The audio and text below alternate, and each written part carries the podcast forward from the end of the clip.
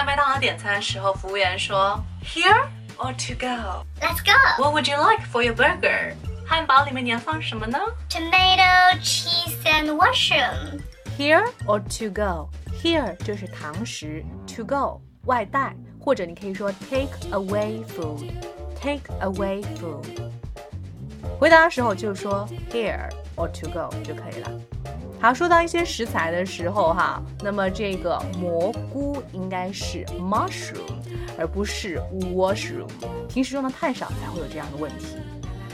来到美国吃牛排，然后在点餐的时候，服务员说，How would you like your steak done?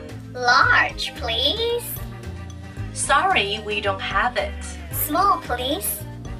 Sorry, we don't have it. 人家是要问你几分熟啦。eighty percent, please. 牛排呢，我们要问几分熟？一般的问法就是 How would you like your steak？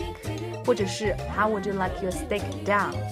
一般你可以说 medium 五分熟，或者是七分熟，叫做 medium well done，而不是说 large or small。当你在麦当劳点餐的时候，服务员跟你说 What would you like to order？I want combo two。would you like some onions or cheese or mushrooms? I want combo two. Me, can you spell Chinese? 你能不能说中文？Can you speak Chinese? Not spell. S P E L L spell 的意思是拼写，OK，应该是说，说叫做 speak，S P E A K。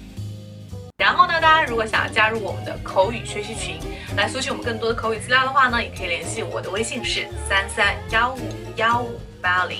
那么全国各地、全球各地的小伙伴们都在我们群里用英文交流，记得给自己很好的语言环境哦。Call me maybe. Bye.